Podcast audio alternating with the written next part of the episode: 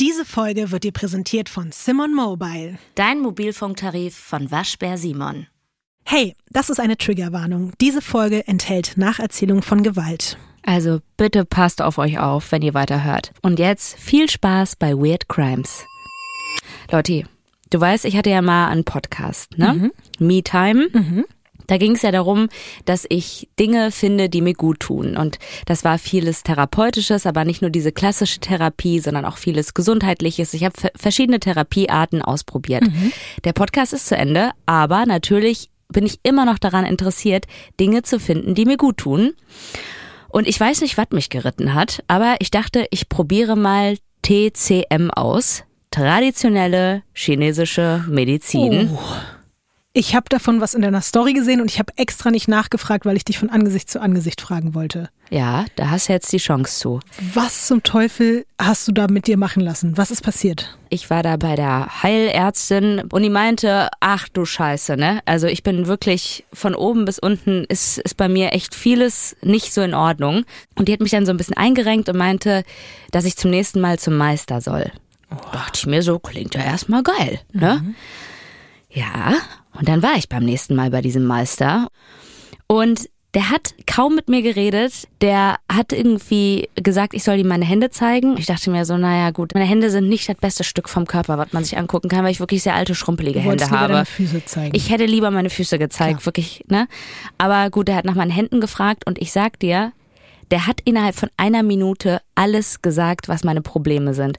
Dass ich irgendwie schlecht schlafe, auf welcher Seite ich schlafe, dass ich krass träume, dass ich vielleicht lieber Trash-TV gucke, statt manchmal meine Steuern zu machen. Das hat er alles gesehen in meinen Händen, ne?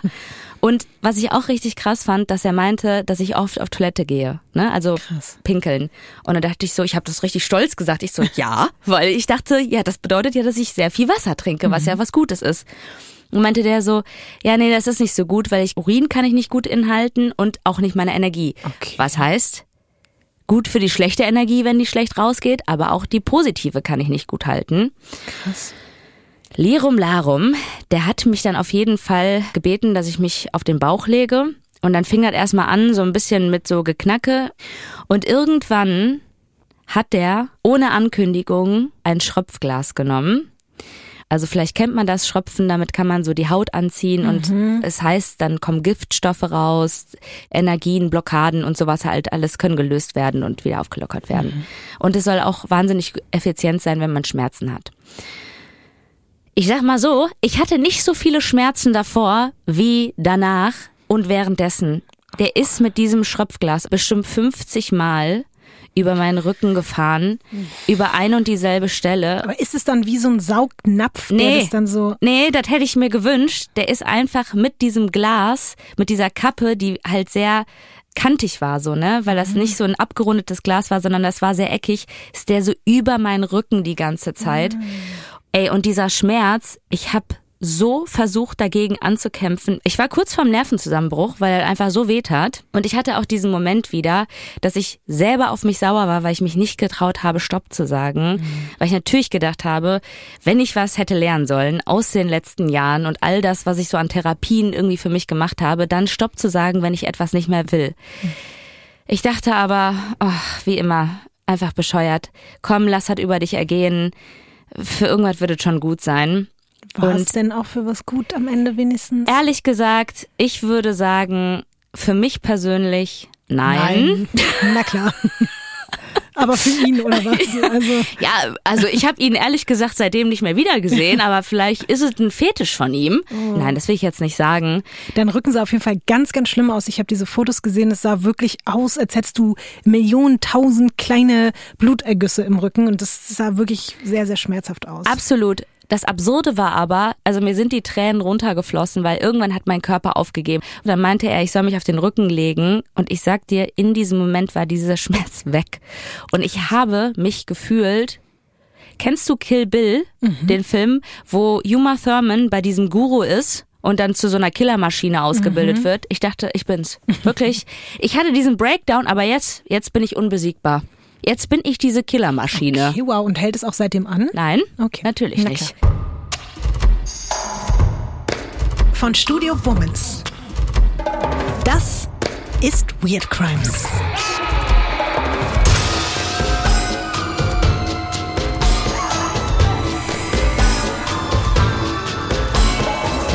Crime Podcast über die absurdesten, bizarrsten und unglaublichsten Kriminalfälle. Mit mir, Visavi. Und ich bin Ines Agnoli.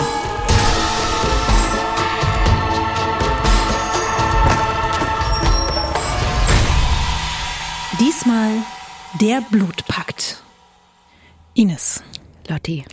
Hast du in deinem Leben schon mal eine Art Pakt mit jemandem geschlossen? Also zum Beispiel innerhalb von einer Freundschaft oder von einer Beziehung. Also so eine Art geheime Vereinbarung, aus der bei Nichteinhaltung dann aber auch wirklich Konsequenzen resultieren können. Ich glaube, mit meinem Hund habe ich schon einen Pakt geschlossen. Manchmal fühlt sich halt an, auch ein bisschen wie ein Pakt mit dem Teufel, weil er ja selber was sehr, sehr Dämonenhaftes hat. Ähm, Ja, aber was ist denn euer Pakt? Ja, also ich sag mal so, dass ich ihm regelmäßig was zu essen gebe und ich dafür hin und wieder doch mal seine Futetschkas anfassen darf, weißt du? Okay, wenn das der einzige Art von Pakt in deinem Leben ist, dann ist das, glaube ich, nicht so der Pakt, an den ich jetzt gedacht habe. Hast du denn schon mal einen Pakt gemacht? ich glaube, ich habe mal so richtig trottelig, wenn man das früher in so Kinderfilmen gesehen hat, wirklich mal mit irgendwem so Blutsbrüdermäßig so Ja, das ich auch Schnitt mal in gemacht. Finger und bla. Das ist ja eigentlich so der klassische Blutpakt, so. Ohne dass das jetzt vielleicht groß was bedeuten muss. Ansonsten kenne ich so Pakte wie damals mit meinem besten Kumpel, wenn wir beide bis 40 noch keine Partner haben und keine Kinder, Ach dann müssen so, wir ja. am Ende äh, irgendwie miteinander Sex haben und so, Kinder so, so machen. ein, so ein Hollywood Ja. äh, B-Movie So quasi. Quatsch, ja. Ähm, irgendwie beruhigt es mich aber, wie gesagt, auch, dass, dass das bei uns beiden nie weiterging. Ähm, kannst du dich noch erinnern, was du dir die ganze Zeit gewünscht hast, was hier thematisch passieren soll in unserem Podcast? Du darfst dir ja eigentlich nichts wünschen und ich mache hier einfach und überrasch dich immer damit. Aber es gab etwas, was dir schon so ein bisschen äh, quasi auf der Wunschliste und auf dem Herzen lag. Ja, etwas ähm, zwischen einem Paar, also in einer Beziehung. Und Ich weiß auch nicht, warum ich mir das gewünscht ja, ich habe, weiß aber ehrlich ich, gesagt auch nicht. Ich hatte, glaube ich, zu der Zeit, als ich mir das in Anführungszeichen gewünscht habe als Fall, hatte ich mich, glaube ich, mit einem anderen Fall beschäftigt und den fand ich sehr spannend. Deswegen lag es, glaube ich, daran. Ich hoffe, dass du dich trotzdem immer noch freust, dass ich dir jetzt diesen Wunsch quasi erfülle. Es wird nämlich um Beziehungen gehen. Nicht nur um eine, sondern um mehrere Beziehungen. Und es geht auch, wie du dir jetzt vielleicht schon gedacht hast, um einen Pakt. Einen sogenannten Blutpakt. Dieser wird geschlossen von einem Ehepaar und das ist bereit, für diesen Pakt über Leichen zu gehen. Es ist die Geschichte von Kelly Cochran, ihrem Ehemann Jason Cochran, aber auch die Geschichte ihres Liebhabers Chris Regan. Und wir fangen an direkt mit der Hauptperson und das ist nämlich Kelly Cochran. Die wird Mitte der 80er. Es ist ja schon bewusst, dass das der Name mich schon ein bisschen äh, triggert, ne? Das musst du dir jetzt leider wirklich die nächsten ein, zwei Stunden hier die ganze Zeit anhören. Kelly Cochran. Ja, das, werde ich mir auf jeden Fall merken. Ich habe ja, ich habe es ja nicht so mit Namen, Ja. aber Kelly Cochran werde ich mir schon irgendwie merken. Die wird Mitte der 80er in Merrillville geboren. Du wirst jetzt vielleicht ein bisschen traurig sein. Ich habe ein Foto für dich. Kein Baum. keine Bäume. Ich habe selbst schon gesehen, dass auch die Menschen bei Instagram bei Weird Crimes Podcast traurig waren, dass es jetzt auch hin und wieder mal keine Baumfotos gab, auch heute nicht. Das ist Maryville. Was siehst du? Ja, da ist auch der ein oder andere Baum drauf. Also jetzt tu mal nicht so. Ich würde mal sagen, das ist genug Baum. Vorher hatten wir immer zu viel Baum, jetzt ist ausreichend Baum da, aber in erster Linie leider auch ein sehr auffälliger Strommast. Pickup Truck, wie amerikanisch wollen wir es haben? Maximal.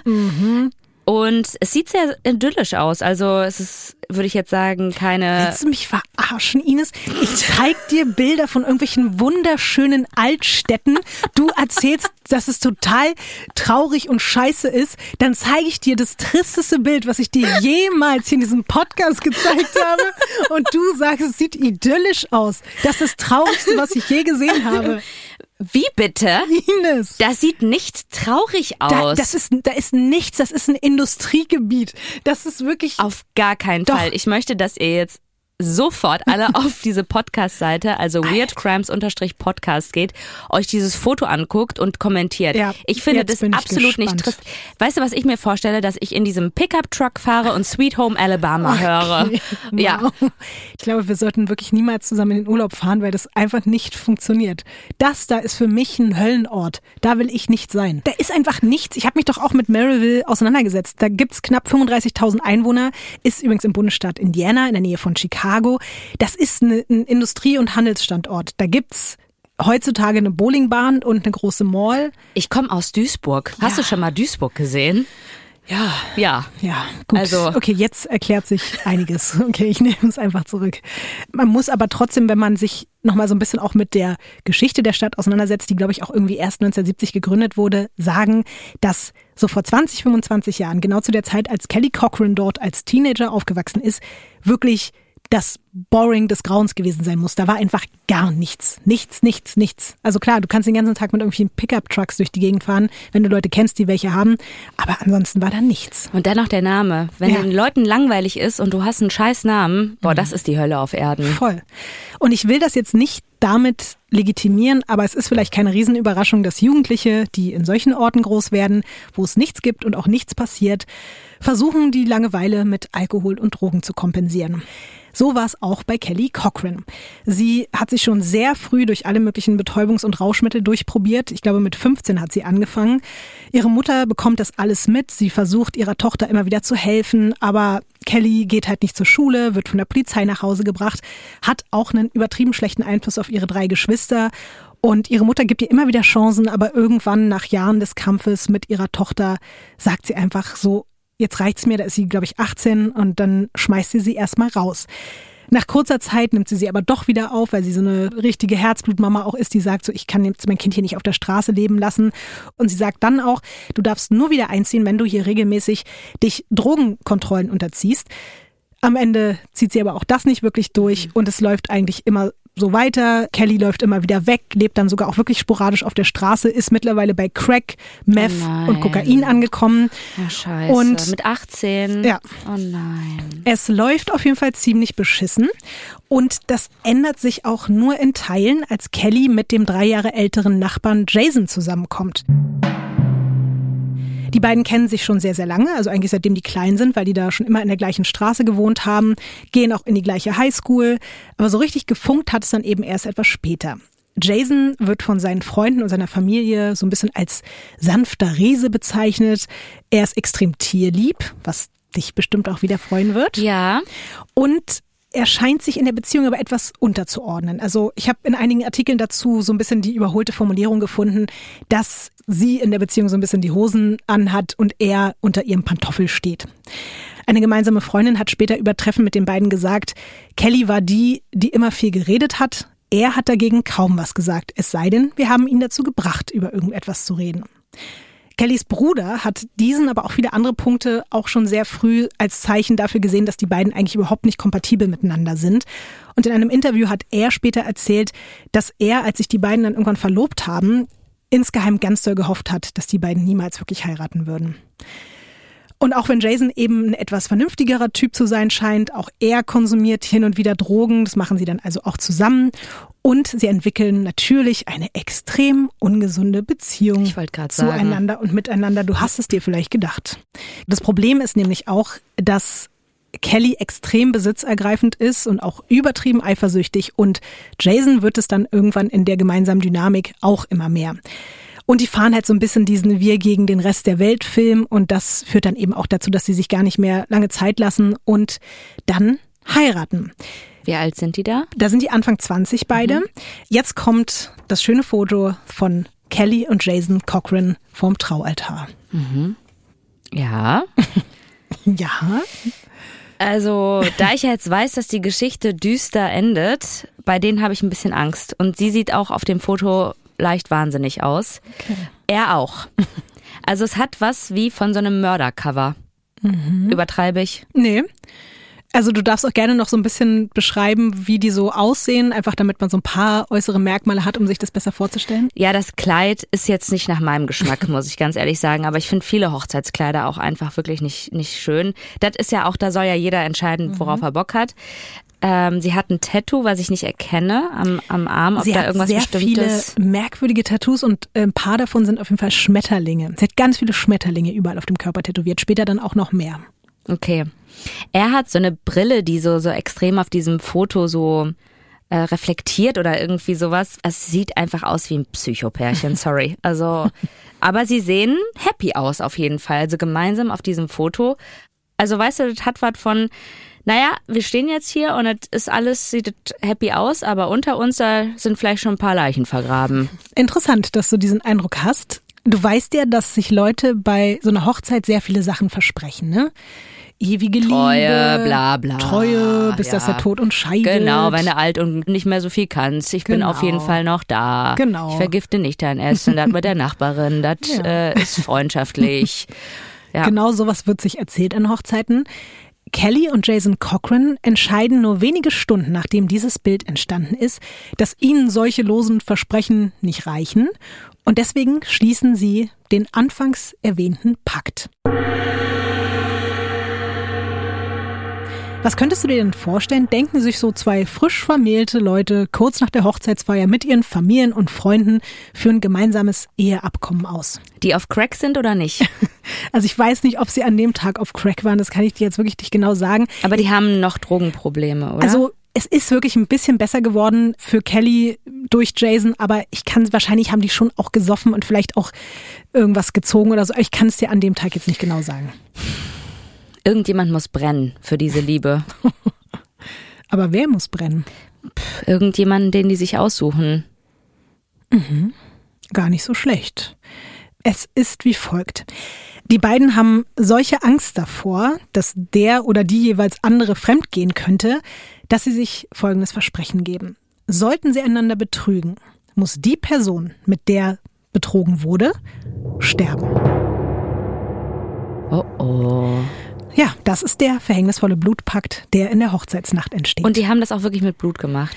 Nee, haben sie nicht. Ich meinte ja schon, also diese zeremoniellen Schwüre, die es so gibt, wo man sich wirklich so Blutstropfen miteinander vermischt, das war bei denen jetzt nicht der Fall, sondern Was übrigens nicht geil ist. nee, das macht man auch nicht. Das ist Nee, auch Quatsch. Ja. Ja. Ich habe damals einen Pickel aufgekratzt. Also ich habe das ja schon immer, war sehr empfindlich mit Spritzen und so, Mhm. so, so Blut und so und ja. Nee, also hier geht es wirklich mehr so um diesen quasi, also blutigen, tödlichen Inhalt. Deswegen ist es ein Blutpakt. Okay. Ja, nach allem, was du bislang über die beiden gehört hast, glaubst du denn, dass jetzt diese Abmachung wirklich ernst gemeint war? Oder mehr halt so dieses Jahr besoffen auf der Hochzeitsfeier, boah, wenn du mit jemand anderem rummachst, dann bringe ich dich um. Also ich glaube schon, wenn man ja auch gerade so eine extreme Liebe hat und ich meine, eine Hochzeit ist ja im besten Fall auch immer noch so eine Art Höhepunkt und man denkt, oh, wie schön das ist und die Liebe ist so groß und es ist so schön. Ich würde schon behaupten, in so einer Nacht, wenn man jetzt sagt, das ist meine Art von Wertevorstellung von einer Beziehung, ist es ja auch eigentlich selbstverständlich und deswegen ist daran ja auch nichts verwerflich, dass man sich verspricht, dass man Und dass ewig man sich treu bleibt. verspricht, den anderen ja, dann gut. umzubringen, wenn man nicht mehr treu bleibt oder was. Aber hast du noch nie gesagt, hör mal, wenn du mich betrügst, dann schneid ich dir die Eier ab oder irgendwie sowas. Aber du weißt doch, dass man manchmal so dieses, ey, wenn du mich jemals Ja, ja, betrügen voll. solltest oder so, das meint man dann ja noch ja, nicht so. aber bei den beiden war das ja schon ein bisschen anders. Es war ja wirklich so, wir versprechen uns, wenn du mich betrügst oder ich dich betrüge, dann muss die Person aus dem Weg geschafft werden, mit der wir uns betrogen haben, damit diese Person quasi nicht mehr frei in der Welt herumläuft. ja, aber ich glaube auch manchmal dann übertreiben Menschen einfach, wenn, wenn die gerade so high on love oder crack oder noch mit Alkohol vermischt, keine Ahnung. Ich glaube, dass man dann manchmal solche Sachen sagt, die man nicht meint. Aber ich habe jetzt schon die Vermutung, die meinen das auch so. Fakt ist auf jeden Fall, die beiden scheinen sich, obwohl sie viele von außen eben als so ein bisschen weirdes Paar bezeichnen, sich trotzdem sehr zu lieben. Egal wie gesund oder ungesund diese Liebe jetzt war zu diesem Zeitpunkt. Sie bekommen ihr Leben dann tatsächlich auch ein bisschen besser in den Griff und gründen zusammen eine Poolreinigungsfirma. Die läuft dann auch ganz gut und die beiden leben viele Jahre ein halbwegs normales Leben. Cochrane Poolreinigung. Cock Cockreinigung. Cochrane Reinigung. So, wir sind jetzt aber ein paar Jahre später. Äh, Cockring Reinigung. Werden Cockringe gereinigt? Ich hoffe es. Oder werden die nur einmal benutzt? Ich weiß nicht, wie das. Nee, die kann man schon öfter benutzen ah, okay. und ich hoffe auch, dass sie gereinigt werden, aber das muss man die Besitzer fragen. Cockring-Reinigungsfirmen. Wow. Achtung, hören Sie jetzt genau zu. Werbung.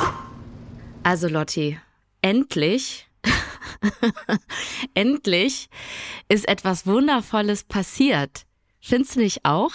Du hast, glaube ich, seit Anbeginn der Zeit auf diesen Moment gewartet und ja. ich freue mich für dich, dass du ihn jetzt endlich zelebrieren darfst. Also wirklich, ich bekomme ein, ein Glücksgefühl in den Füßen, in meiner nicht vorhandenen Hornhaut, weil ich natürlich schon seit Jahren fleißige Käuferin bin von Schäbensprodukten, besonders von den Fußprodukten. Ich liebe diese intensiv pflegende Fußmaske, weil die wirklich, die ist intensiv. Also wenn, wenn eine Maske pflegt, dann diese unfassbar tolle Fußmaske. Ich sag dir einfach mal, was da drin ist. Da ist mhm. Shea-Butter drin, Macadamia-Nussöl und Urea für richtig torkene Füßchen. Es gibt ja hier auch immer das Missverständnis, dass ich irgendwie grundsätzlich was gegen Füße hätte, was ja überhaupt gar nicht so ist, sondern ich bin ja nur jetzt nicht so der Fan davon, vor allen Dingen auch so sehr ungepflegte Füße, zum Beispiel in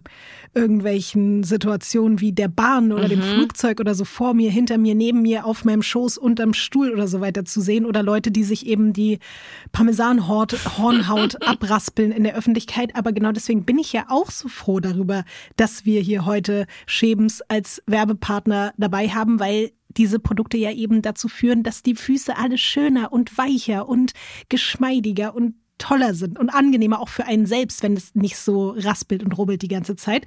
Und da kann ich zum Beispiel, neben dem, was du schon Tolles empfohlen hast, auch die Peeling-Fußmaske empfehlen. Das ist so ein ganz natürliches, sanftes, auch nicht so dolles Peeling und das entfernt dann halt eben die vielen kleinen abgestorbenen Hautschüppchen, die eben gerne überall hängen bleiben oder abfallen, wo man das nicht möchte, dass sie abfallen. Und man muss ja nicht immer irgendwo hingehen, man kann selber zu Hause einen eigenen Fußpflegesalon aufmachen. Sherbens hat da auf jeden Fall ganz tolle Produkte. Wir haben ja schon gesagt, Peeling-Fußmaske, es gibt aber auch diese pflegende Fußmaske, die ich sehr gerne mag. Es gibt sogar eine Anti-Hornhaut-Fußmaske. Mhm. Es gibt regenerierende Fußpatches, es gibt pflegende Fußbutter. Das Wort liebe ich übrigens, Fußbutter. Ich mag das, das richtig, richtig mhm. gerne. Und ja, wie ich schon meinte, wenn ihr dann am Ende perfekte, weiche, also nicht perfekte, niemand braucht perfekte Füße, aber einfach ein bisschen geschmeidigere, weichere Füße habt, dann ist das, glaube ich, für euch selbst und alle anderen eine ganz tolle Situation. Und vor allen Dingen für eure Füße, die freuen sich. Ich freue mich und, auch. Ja, ich freue mich dann eben auch. Und in diesem Sinne dürft ihr gerne mal nach euren Lieblingsprodukten von Schebens gucken. Findet ihr in der Drogerie oder online. Und wenn ihr noch mehr Infos haben wollt, dann gibt es die natürlich in unseren Show Notes. Gut. Sie wissen, was Sie zu tun haben. Zurück zum Fall. Wir sind jetzt zehn Jahre später.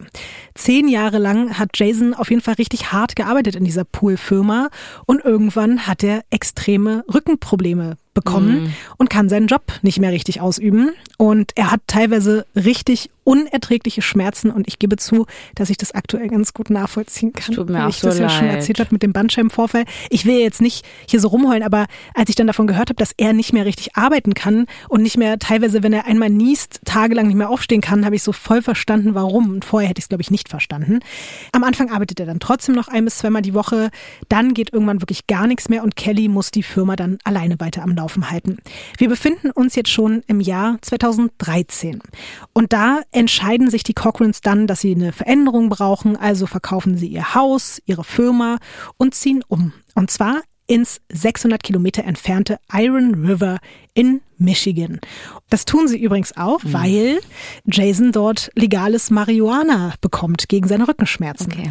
Und deswegen, ich dachte mir, das klingt eigentlich schon ganz vernünftig, so von Crack und Meth zu verschreibungspflichtigem, ja, verschreibungspflichtigem also Gras ist doch eine ganz gute Entwicklung eigentlich. Hast du eigentlich gerade schon gelacht, weil du das Bild gesehen hast? Ja, und ich habe sehr viele Bäume gesehen.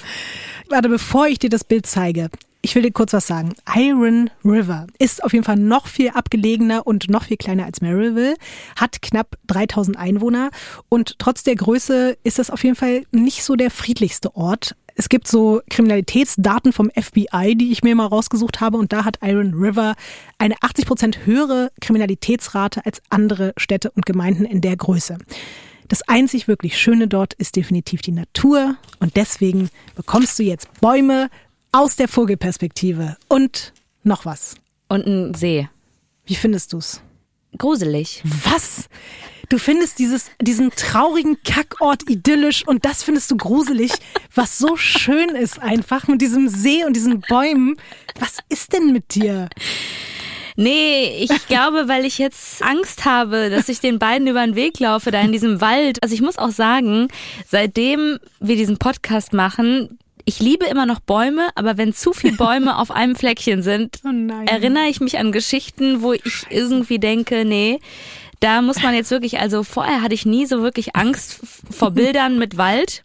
Mittlerweile habe ich so ein bisschen meine Meinung geändert. Ich habe dir Angst vor Bäumen gemacht. Es ist aber ein Foto am Tag und es sieht eigentlich total schön aus und ähm, aber da ist irgendwie so eine Hütte oder irgendwie sowas, wo ich mir denke, ich weiß nicht.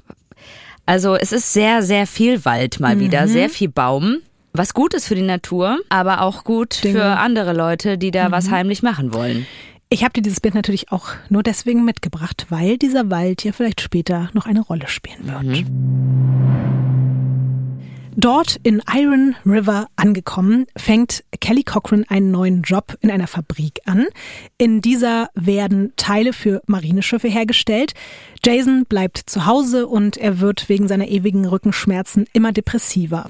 Und obwohl es bei den beiden früher immer eine riesige Rolle gespielt hat, haben sie jetzt auch so gut wie gar keinen Sex mehr und Kelly kommt immer später von der Arbeit nach Hause. Weiß man, wie alt die jetzt sind ungefähr? Die sind beide Anfang 30. Und Jason ahnt irgendwann auch, warum seine Frau so spät nach Hause kommt. Kannst du's dir denken? Die alte geht fremd. Richtig. Scheiße. Und wir erinnern uns an den Blutpakt. Also was glaubst du, was macht der hintergangene Ehemann jetzt? Wird er tatsächlich das durchziehen, was sie sich quasi versprochen haben? Wird es jetzt tödliche Konsequenzen geben für den oder die Menschen, mit denen er betrogen wird? Ich sag nee. Also, A, wegen den Rücken. Ich weiß nicht, äh, es klingt jetzt bescheuert, wenn ich sage, ja, der hat doch so viel Rücken und es tut weh. Und ich glaube, so ein Rücken bei einem Mord ist auch schon nicht ganz unwichtig. Ich weiß auch nicht, wie sich deren Liebe verändert hat. Also auch gerade durch A, das Gesundheitliche, dann gerade, dass sie ja sexuell gar nicht mehr zueinander gefunden haben anscheinend. Und irgendwie habe ich gerade noch alleine von der Einladung, die aber natürlich irgendwie sehr stark auf sie gerichtet war und auch sehr viel Negatives aus ihrer Vergangenheit zu berichten hatte, so ein bisschen das Gefühl, dass sie mehr wahnsinnig ist als er. Aber manchmal stille Wasser tief. Und da der ja auch äh, Poolreiniger war, würde ich mal sagen, mit den stillen Wassern, das ist äh, auf jeden Fall, könnte natürlich ein Motto sein. Du hast auf jeden Fall recht damit, dass er erstmal keine Konsequenzen zieht. Mir ist übrigens auch gerade aufgefallen, nochmal zum Alter, er ist ja ein paar Jahre älter als Kelly, also er ist schon Mitte 30, Kelly ist eben drei Jahre jünger, also so in dem Dreh gerade zu der Zeit. Also statt sich diesem Blutpakt zu widmen, fleht er seine Frau wirklich ganz verzweifelt an, wenn sie nach Feierabend mal wieder nicht nach Hause gekommen ist, dass sie bitte die Männer stehen und liegen lassen soll und zu ihm kommen soll. Männer? Ja, es sind mehrere. Was er zu diesem Zeitpunkt noch nicht ahnt, was aber der Fall ist. Und Kelly Cochran lässt sich davon aber nicht beirren. Sie hat tatsächlich zu diesem Zeitpunkt, weiß man nicht genau, ein, zwei, drei oder auch vier flüchtige Affären. Das kann man auch später nicht hundertprozentig rekonstruieren. Aber eines Tages lernt sie in der Fabrik einen Mann kennen, mit dem es nicht nur bei ein paar flüchtigen Treffen bleiben wird. Nämlich Chris Regan. Der ist fast 20 Jahre älter als Kelly. Zu diesem Zeitpunkt ist er so 53. Air Force-Veteran, Vater von zwei Kindern. Er liebt es zu wandern, Mountainbiking, Touren zu machen oder Kajak zu fahren. Er war 28 Jahre lang verheiratet, ist jetzt aber geschieden und frisch mit einer damaligen Ex-Freundin aus der Schule wieder zusammen, wegen der er auch nach Iron River gezogen ist. Klingt sowas von äh, der Dorf, wo ich groß geworden bin. Also Wirklich? wirklich, ja. Trennt sich und kommt dann mit einer aus äh, Schule zusammen. Voll. Da ist halt sonst niemand. Und ich denke natürlich auch an das, was jetzt gleich alles folgt und meine natürlich auch deswegen, dass das alles nicht ganz so cool ist.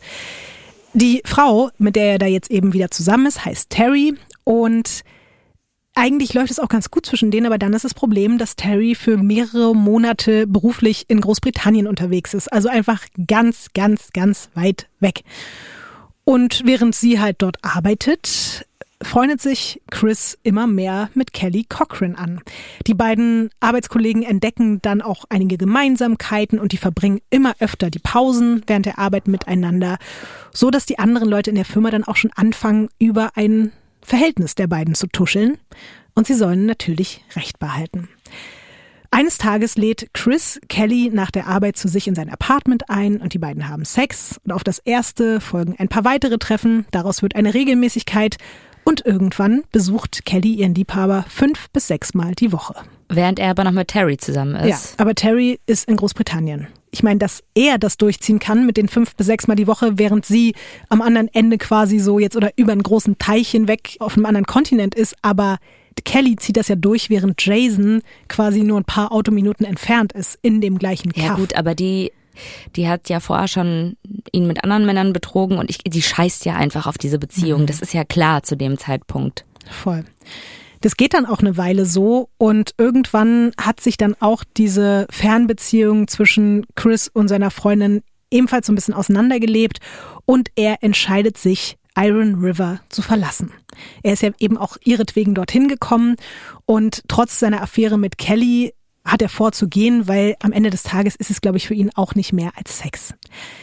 Im Oktober 2014 hat Chris dann wirklich schon seine Sachen komplett gepackt und er will mit einem seiner Söhne nach Asheville in North Carolina ziehen. Das ist mit dem Auto halt 15 Stunden entfernt. Also auch nicht möglich, dann da irgendwie weiter die Affäre aufrechtzuerhalten, sondern es ist eigentlich klar, wenn er jetzt geht, dann ist das auch gelaufen, das Ding zwischen Kelly und Chris. Nur wenige Tage vor der Abreise lädt Kelly Cochran ihren Liebhaber dann zu sich nach Hause ein. Normalerweise haben die beiden sich immer bei ihm getroffen. Er hat so ein kleines Apartment gehabt.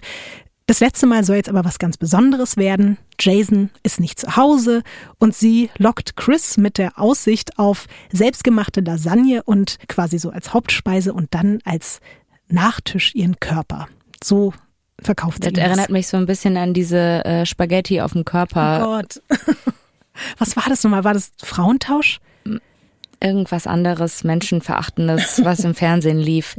RTL 2, ne? Ja, aber sorry, das ist schon ein Klassiker. Ja, es ist ein Klassiker, aber es ist irgendwie kein TV-Moment, wo wir sagen könnte, deutsches Fernsehen, das ist ein Highlight. ja, jetzt sind die da verabredet zum Lasagne essen und dann als Nachtisch dann eben irgendwie Geschlechtsverkehr äh, zu vollziehen. Was Chris aber nicht ahnt, Kelly Cochran hat ganz andere Pläne. Und dass Jason nicht zu Hause ist, stimmt auch nicht ganz. Denn das Ehepaar hat sich nach all den Jahren doch noch entschieden, ihr gemeinsames Eheversprechen einzulösen und den Blutpakt in die Tat umzusetzen. Chris soll also sterben. Weißt du, was leider mein Problem ist? Was? Dass ich fast das Gefühl habe, dass Kelly dafür gesorgt hat, dass dieser Blutpakt eingelöst wird. Was glaubst sie, du, warum? Ja, weil sie verletzt ist, weil er wegzieht. Und weil sie sich abgelehnt fühlt und sich jetzt rächen möchte. Und es ist leider so klischeehaft und es tut mir selber leid, das als Frau auch auszusprechen. Und ich habe aber ganz stark das Gefühl, dass ihre Ehre, welche Ehre auch immer da noch vorhanden ist, aber dass die halt so angekratzt ist, dass sie sich gedacht hat, ja, dann sorgen wir jetzt dafür. Und dann hat sie ihren Mann noch manipuliert, dass es jetzt eingelöst werden muss. Vielleicht wirst du auch recht damit behalten. Vielleicht kann man es auch am Ende nicht hundertprozentig sagen, welche Motivationen bei ihr oder bei ihm vorhanden waren, aber ich glaube, das geht schon in eine sehr, sehr gute Richtung. Ich musste da wirklich auch wieder so ein bisschen an unsere erste Folge denken, an den Katzenkönig. Ich auch gerade. Ja, mhm. krass. An diese Dynamik in, in so einem Reiher gespannt. Genau. Und das eigentlich am Ende wollen beide irgendwie die Frau irgendwie auch nicht und irgendwie sind alle die Leidtragenden, aber auch da ist die Dynamik schon wieder so ein bisschen ausgehend von der, von der weiblichen Seite, aber das soll natürlich auch nicht äh, den Einfluss da von Jason runterspielen in der ganzen Sache. Aber wir werden ja da später noch so ein bisschen mehr auch zu erfahren. Da hat sich da jetzt keiner irgendwie mit Ruhm bekleckert bei der ganzen Geschichte. Das stimmt. Und somit wäre er ja auch gar keine Bedrohung eigentlich für die Ehe Vielleicht mehr haben die gewesen. sich aber mit Rum bekleckert oder mit Lasagne. Ja, in wenigen Tagen hätte ja Chris eigentlich auch die Stadt verlassen, wäre nicht mehr wirklich eine Bedrohung für die Ehe der Cochrans gewesen und trotzdem soll er für immer aus dieser Welt verschwinden. Als er dann in dem Haus des Paares ankommt, schaffen es Kelly und er noch nicht mal mehr ins Schlafzimmer im ersten Stock, sondern sie haben noch direkt im Flur auf dem Es Treppen ist jetzt nicht dein Ernst. Doch. Nee, also das ist doch so eine kranke Scheiße. Also Was das macht dich jetzt so sauer nee, daran? Also guck mal, dann haben die den Plan, ne? Weiß sie, dass ihr Mann da ist, hat aber Sex mit dem anderen auf der Treppe. Das ist so ekelhaft. Das, das macht mich gerade richtig wütend. Weißt du auch, warum sie das macht? Also natürlich vielleicht auch zu ihrem eigenen Kick, aber es geht ja auch darum, dass der Plan dann so aussehen soll für Chris in dem Moment, dass Jason die beiden auf frischer Tat ertappt, quasi. Boah. Ich weiß nicht, da fehlen mir wirklich die Worte. Also ich habe Worte, aber die möchte ich jetzt wirklich nicht unzensiert hier in dieses Mikrofon reinballern. Als Chris und Kelly fertig sind und sich kurz voneinander lösen, tritt Jason dann mit einer Waffe aus seinem Versteck. Kelly bringt sich in Sicherheit und ihr Ehemann macht sein grausames Versprechen wahr und erschießt den Liebhaber seiner Frau vor ihren Augen und mit ihrem Einverständnis. Haben die vorher nochmal sich abgenickt oder was heißt das jetzt? Es war halt alles schon im Vorfeld genauso geplant und als sie dann fertig waren, ist halt Jason um die Ecke gekommen. Chris stand noch mit dem Rücken zu ihm und sie ist halt zur Seite und dann. Boah, das ist wirklich. Ich habe wirklich eine blühende Fantasie. In Amerika ist ja auch viel mit Teppich immer, ne? Also auch so, so Treppen mit Teppich. Leider habe ich jetzt überall Teppich irgendwo. Äh, Aber Meine krasserweise, Fantasie hat. da ist kein Teppich. Okay, Fantasie hat schon Teppich Ja. überall dr äh, drüber gemacht. Und das macht mich, also nicht, dass ich sage, dass Chris, der hat auch seine Fehler gemacht, aber das steht halt in keinem Verhältnis, wie krank das ist, wie die ihn da abknallen und wie dieser Plan geschmiedet wurde. Also die wissen ja beide, was da passiert und auch so oh, dieser ganze Akt und dann sind die da so nackt und dann kommt da jemand und erschießt dich und sie liegt da, weiß ich nicht, nachdem sie da irgendwie noch Sex hatte mit dem anderen Typen. Auch so diese Vorstellung so schrecklich, dass der Typ einfach ein neues Leben anfangen wollte mit seinem Sohn, mit dem er auch jahrelang irgendwie vorher keinen Kontakt hatte und jetzt wollte er mit dem zusammen dahin ziehen, hatte einen neuen Job und wollte auch weg quasi von der Affäre von seiner Ex-Freundin, einfach ein neues Leben anfangen. Aber dann haben sich die zwei gedacht, nö, wir haben da diesen Pakt und jetzt wird das durchgezogen und jetzt muss der sterben. Hätte der wirklich am Ende einfach auf den Sex verzichtet. Aber hätte der einfach gesagt, komm, ich heute schön irgendeinen feministischen Porno, den ich mir angucke und fahre nicht zu der nach Hause, sondern ich wedel mir hier selber einen von Aber der nur Palme. von, bei einem feministischen Porno. genau. Okay. Es gibt jetzt noch mal eine kleine Triggerwarnung übrigens auch an dieser Stelle äh, für das, was jetzt folgt. Wer jetzt wirklich nicht so gerne hören möchte, was die beiden anschließend mit der Leiche machen, der oder die skippt jetzt einfach mal ein bis zwei Minuten nach vorne, würde ich sagen.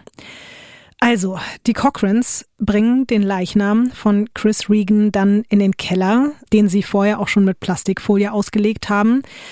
Der Körper wird zerteilt mit einer Kettensäge in mehrere Teile.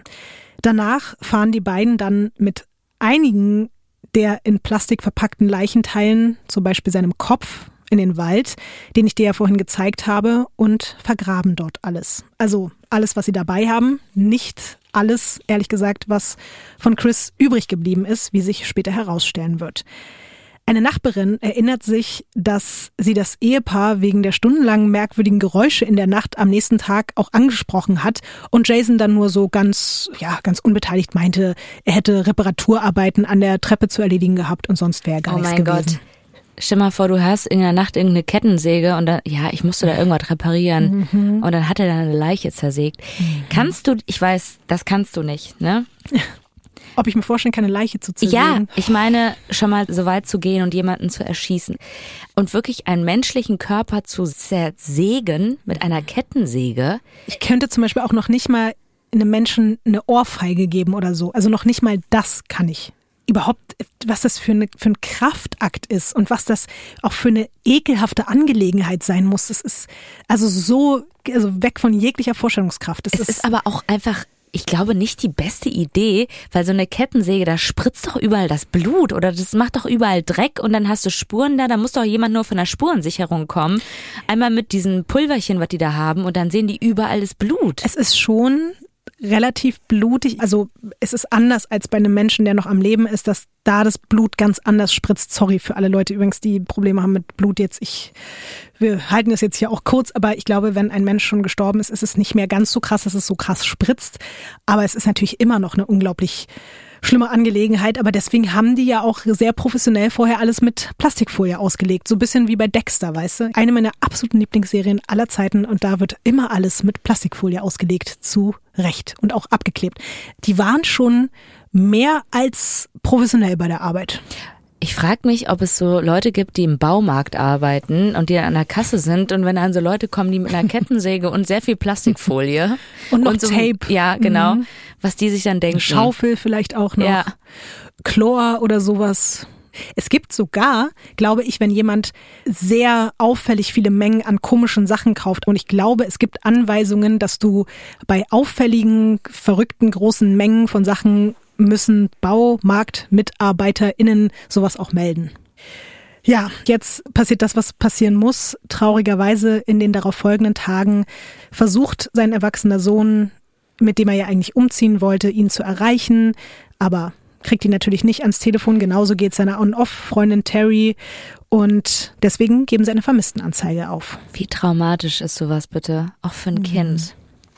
Es dauert dann auch nicht lange, zum Glück, und die Polizei findet das Auto von Chris Regan etwas außerhalb der Stadt. Und darin entdecken sie einen Zettel.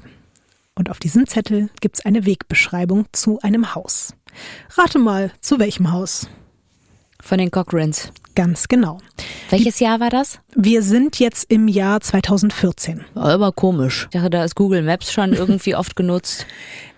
Er hat ein Navigationsgerät im Auto gehabt, aber sie hat ihm vorher auf einem Zettel die Wegbeschreibung aufgeschrieben und ich gehe fast davon aus, dass sie das getan hat, weil sie das sich eigentlich als schlauen Move vorgestellt hat, von wegen ist nicht auf dem Handy nachzuweisen und gibt keine SMS oder mm. WhatsApp-Verläufe davon, sondern der hat einen Zettel und den Zettel hat sie aber nicht verschwinden lassen. Darum hätte sie sich natürlich kümmern müssen. Ja, die Polizei fährt dann natürlich zu der Adresse und dort angekommen verhält sich Kelly, wie eine Polizistin in einem Interview erzählt, sehr freundlich, kontaktfreudig, nicht im geringsten nervös, während sie Jason als emotionslos beschreibt, der die ganze Zeit eigentlich wie ein komplett Unbeteiligter im Abseits steht. Kelly behauptet dann, dass sie ihren Arbeitskollegen schon länger nicht gesehen hätte und die Sergeants vor Ort sind irgendwie so ein bisschen misstrauisch, aber niemand hat irgendwas in der Hand. In den nächsten Tagen macht sich dann auf dem Revier vor allem eigentlich die Version breit, dass Chris einfach abgehauen sein könnte oder vielleicht auch Suizid begangen hat. Das ist ja dann auch immer so schnell eine Lösung von wegen, ja, das ist ja ein erwachsener Mensch, vielleicht hat er da irgendwelche Probleme und wollte entweder ein neues Leben anfangen oder sein Leben beenden. Es gibt aber eine besonders motivierte Frau in der Polizeidirektion von Iron River, nämlich Chief Laura Frizzo. Die glaubt keine Sekunde an diese Version. Und über ihren Kampf, die Wahrheit über Chris Regans Verschwinden herauszufinden, gibt es sogar eine sehr empfehlenswerte Doku. Diese Doku heißt Death Not und ist ziemlich krass. Ich möchte auch an dieser Stelle mal sagen, alle, also weil du ja auch gesagt hast, eine sehr motivierte Polizistin, alle, die irgendwie mit solchen Kriminalfällen was zu tun haben, für Gerechtigkeit sorgen, ob das Polizistinnen sind, Juristinnen, Journalistinnen, egal was, die da motiviert sind und sich hinter so einen Fall klemmen, verdienen den größten Respekt. Danke, dass es euch gibt. Boah, gerade auch diese Frau, ich glaube, du wirst sie später noch sehr feiern. Ich habe auf jeden Fall einen Riesenrespekt vor ihr und auch sehr, sehr viel Sympathie für sie entwickelt. Diese Laura Frizzo beginnt fieberhaft nach dem Vermissten zu suchen. Es wird nach einigen Wochen sogar eine richtige Webseite eingerichtet und auch Suchplakate und Flyer verteilt. Und davon habe ich dir tatsächlich mal einen ausgedruckt. Da siehst du dann jetzt auch zum ersten Mal Chris Regan, den du gerne beschreiben kannst und auch, was du sonst noch so siehst. Sind beide Fotos von Chris ja, Regan? Beides der gleiche das ist ein, Mensch. Ein komplett anderer Mann. Ich meine, ähm, ich kenne das selber von mir, geschminkt und ungeschminkt. also falls ich mal irgendwie lost bin, sollte man auch irgendwie von, von beiden Momenten von mir irgendwie ein Foto machen, weil das ist auch wirklich ein Unterschied von Tag und Nacht. Es steht oben Missing drauf, dass es 2000 Dollar gibt. Also ich frage mich auch immer, ist das so ein Anreiz für Menschen, irgendwie mit dem Geld gelockt zu werden, also dass man sich dann dahinter klemmt bei so Kriminalfällen, da finde ich halt auch so, da sollte doch der gute Wille allein oder irgendwie Motivation sein, wenn man wirklich Informationen hat, dass das irgendwie das mhm. Ding ist und nicht irgendwie Geld oder so. Das lockt doch immer Leute an, die einfach nur wegen des Geldes da irgendwelche Falschaussagen machen, super oder? Super merkwürdig vor, wenn du jetzt wirklich irgendwelche Tipps hast, die vielleicht zur Aufklärung von einem Mord oder so führen, ob man sich dann nicht schlecht fühlt, auch so Ey, 5000 Euro dafür voll. anzunehmen. So. Hör mal, ich habe mir die Titeln gemacht, weil ich hier so einen Mordfall aufgeklärt habe. oh Gott. Ja. okay, ja. Kannst du noch kurz Chris Regan selbst beschreiben? Sieht super nett aus, finde ich. Also sind beides sehr freundliche Fotos von ihm. Wie gesagt, ich hätte jetzt gedacht, das sind zwei unterschiedliche Menschen. Auf dem einen Foto ist er ein bisschen behaarter, sieht sehr freundlich aus und auf dem anderen kann ich mir richtig vorstellen, auch so mit dieser Sonnenbrille, dass der gerade vom Wandern kam oder mhm. so. Einfach ein netter Typ, wo wenn der sagt, aber kommst du zum Grillen vorbei, sage ich, ja klar, was soll ich mitbringen? Wie du ja gesehen hast auf diesem Suchflyer, den wir natürlich übrigens auch bei Instagram posten werden, weirdcrimes-podcast, wurden eben 2000 Dollar zur Belohnung für Hinweise ausgesetzt. Es hat auf jeden Fall nicht so richtig funktioniert. Es gab keine brauchbaren Tipps daraufhin. Allerdings findet Chief Frizzo dann durch Gespräche mit Kolleginnen und Kollegen von Regan und Cochran raus, dass es da eine angebliche Romanze gegeben haben könnte zwischen den beiden. Also lädt sie Kelly und ihren Mann zu einer offiziellen Vernehmung ein, weil es ist ja schon auffällig, dass sowohl die Adresse zu diesem Haus führt, jetzt auch noch die Aussagen der Kolleginnen und deswegen gibt es also eine Vernehmung und Videoaufnahmen davon zeigen, dass Kelly nicht nur absurderweise zugibt, dass sie mit Chris eine Affäre hatte, sondern sie sitzt da wirklich und schwärmt von ihm und erzählt, dass sie ihn liebt und was für eine animalische Leidenschaft zwischen den beiden herrschen würde, während Jason einfach im Nebenzimmer eigentlich nur damit beschäftigt ist, und es hat mir auch wieder leid getan, über seine Rückenschmerzen zu klagen. Aber andererseits, ich habe jetzt auch kein Mitleid mehr mit ihm, weil er ist am Ende ja trotzdem auch ein Mörder. Aber es ist auf jeden Fall einfach eine komplett strange Situation. Da geht es um ja. den vermissten Fall. Der Typ redet die ganze Zeit über seinen Rücken, sie redet die ganze Zeit über den Sex mit dem Typen. Es ist ein bisschen krank. Aber ich meine, wenn sie das da macht, hat sie das doch irgendwie auf eine andere Art und Weise wahrscheinlich auch schon in dieser Beziehung gemacht. Also das ist ja wirklich eine komplett kranke Beziehung. Mhm. Also das mit dem Sex da, das hat mich mhm. ja eh mhm. schon fertig gemacht. Und jetzt erzählt sie da auch, wie, wie toll das alles mit Chris war. Ich weiß nicht, was noch mit der passiert, aber ich bin gespannt. Es passieren noch einige Dinge, kann ich dir sagen. Was dieses Mal ziemlich auffällig ist, dass Jason, er diesmal wirklich extrem nervös ist. Er schwitzt total, tupft sich die ganze Zeit irgendwie die Stirn ab, fühlt sich offensichtlich einfach richtig doll unwohl. Und während Kelly von einer angeblich offenen Ehe spricht der beiden, gibt Jason dann zu, wie sehr ihn die außerehelichen Abenteuer seiner Frau verletzen. Er beteuert aber auch, dass er Chris noch nie gesehen hätte, sondern nur von ihm gehört habe. Achtung, hören Sie jetzt genau zu. Werbung. Also Lotti, manchmal frage ich mich wirklich, wie wir in einer Zeit damals zurechtgekommen sind, wo wir so gut wie gar kein Datenvolumen hatten. Weißt mhm. du? Also das, weißt du, die Zeit, wo man so fünf SMS gefühlt im Monat verschicken konnte. Ja, und man was mhm. richtig planen musste. Wer kriegt jetzt hier wann, wie, wo was mhm. geschickt und sowas halt, ne? Ey, und wenn ich mir denke, wie frei man mittlerweile ist, wenn man die Möglichkeit hat, sich mit Datenvolumen beschütten zu lassen, wenn man den richtigen Mobilfunkvertrag hat, mhm. da denke ich so, wie geil ist das denn? Und den besten Mobilfunkvertrag hat ja wohl immer noch unser Lieblingswaschbär Simon von mhm. Simon, oder? Das stimmt. Und es gibt jetzt auch schon wieder so ganz viel Sachen on top. Das ist auch schon wieder unglaublich. Ich weiß, wir beide haben Probleme, uns vorzustellen, wie viel das eigentlich ist, aber deswegen erzählen wir es euch jetzt. Es ist nämlich so, wenn ihr jetzt einen Vertrag bei Simon Mobile abschließt, dann bekommt ihr einfach mal 100 Gigabyte. Einfach so. 100, 100 Gigabyte Datenvolumen. So on top für die ersten zwölf Monate geschenkt. Einfach so.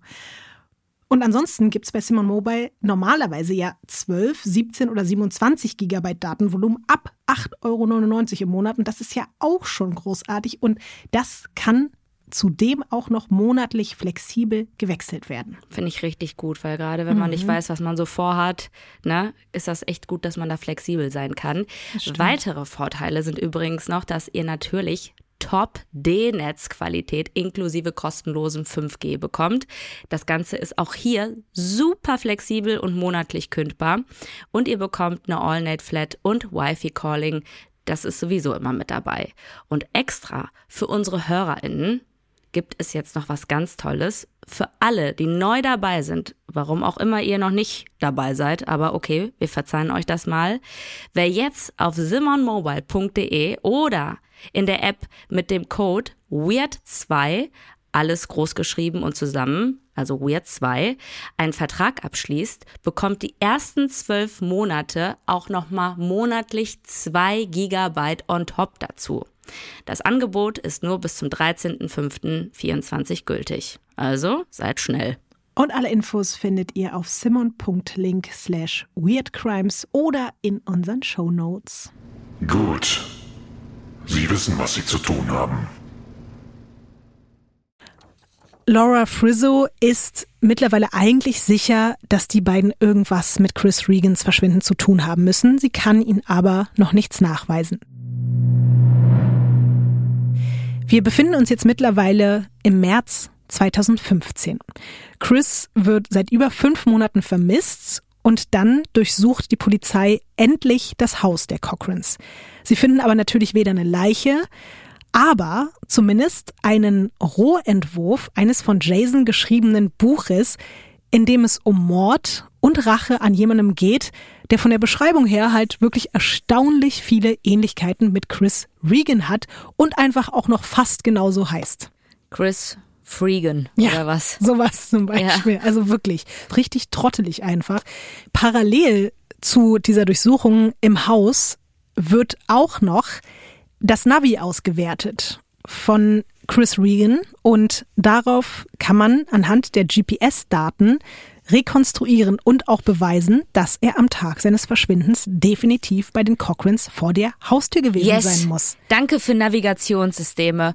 Ich habe wahnsinnigen Respekt vor Leuten, die Karten lesen können. Für mich ist es einfach so, ich check das einfach nicht. Und deswegen danke für Navigationssysteme, aber auch für genau solche Situationen. Es ist aber auch nicht alles, denn im Haus der Cochrans wird auch noch, sagen wir mal, eine ganz kleine Waffensammlung entdeckt. Ei. Und die zeige ich dir jetzt auch mal. Habe ich dir natürlich mitgebracht. Was siehst du? Ei. Also klein ist definitiv anders. Also es sind jetzt nicht nur Waffen im klassischen Sinne von wegen äh, Pistolen und Gewehre, sehr viele Messer, also wirklich sehr viele Messer und auch angsteinflößende Messer. Auch so abstrakte Messer. ja, Ne? total. Also so welche, die man irgendwie nur aus Filmen kennt und gar nicht weiß, wo kaufe ich denn sowas?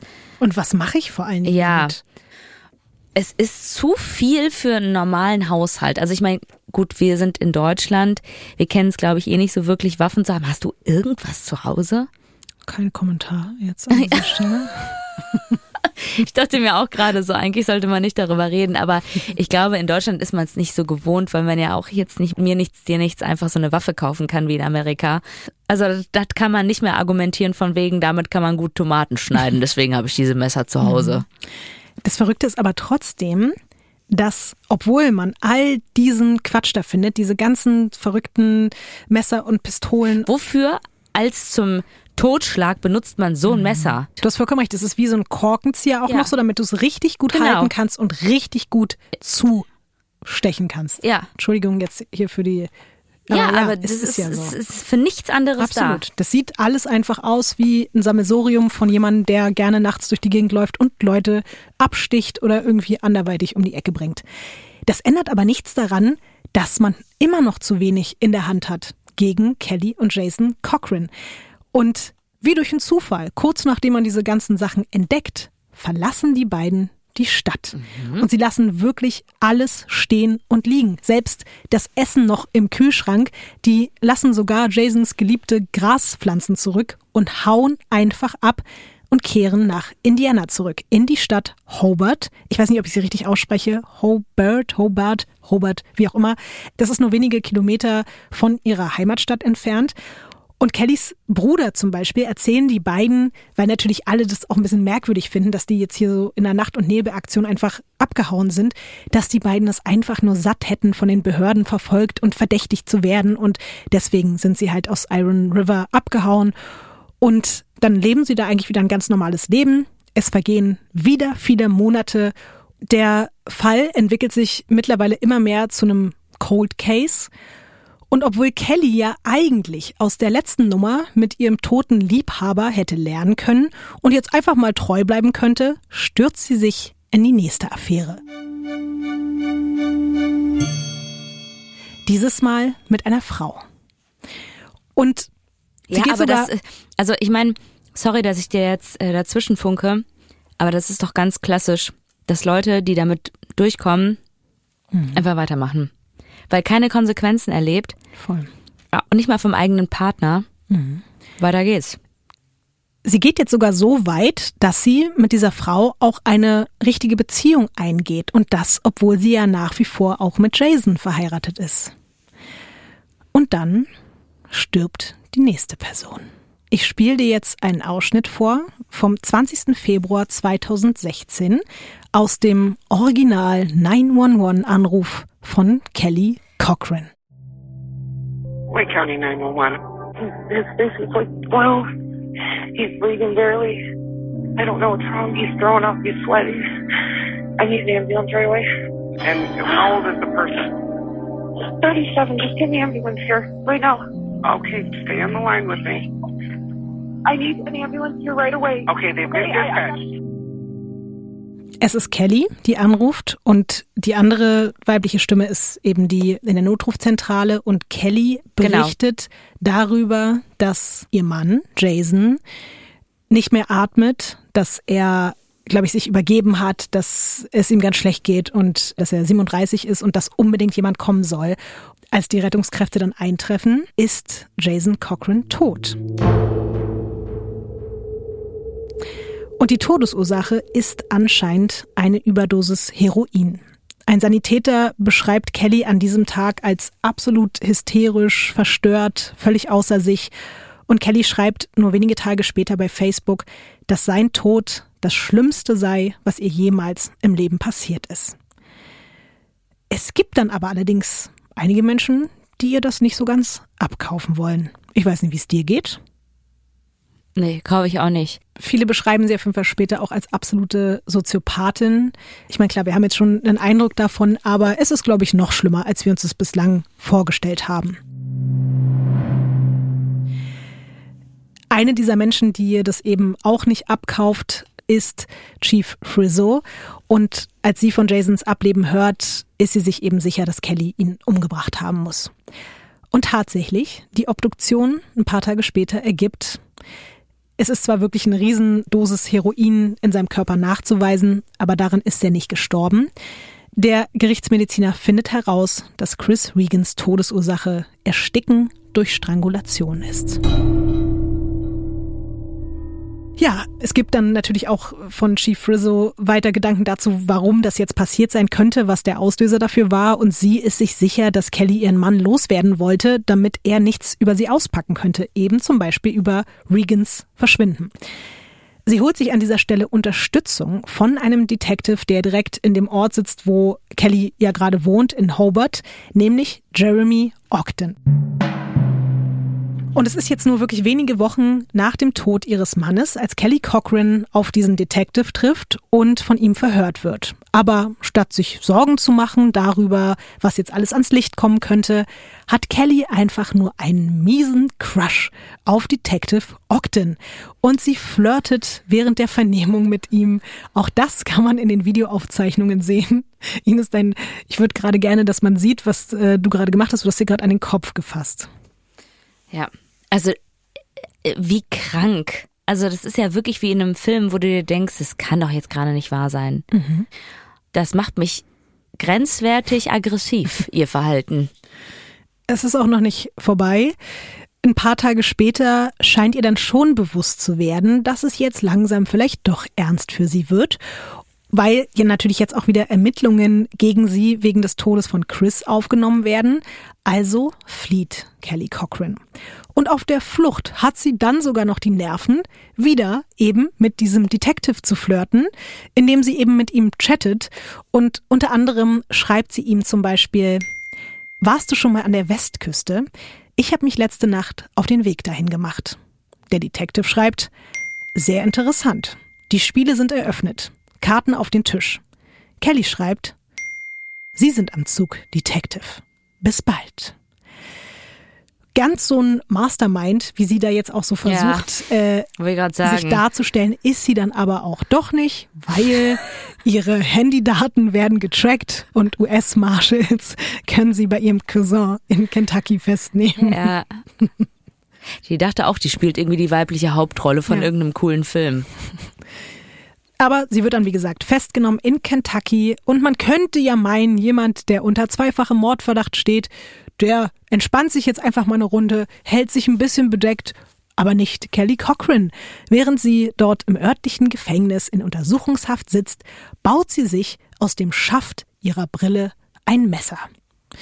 Ja, und als man das selbstgebastelte Messer dann bei ihr findet, gibt sie zu, dass sie damit eigentlich vorhatte, eine Wärterin abzustechen.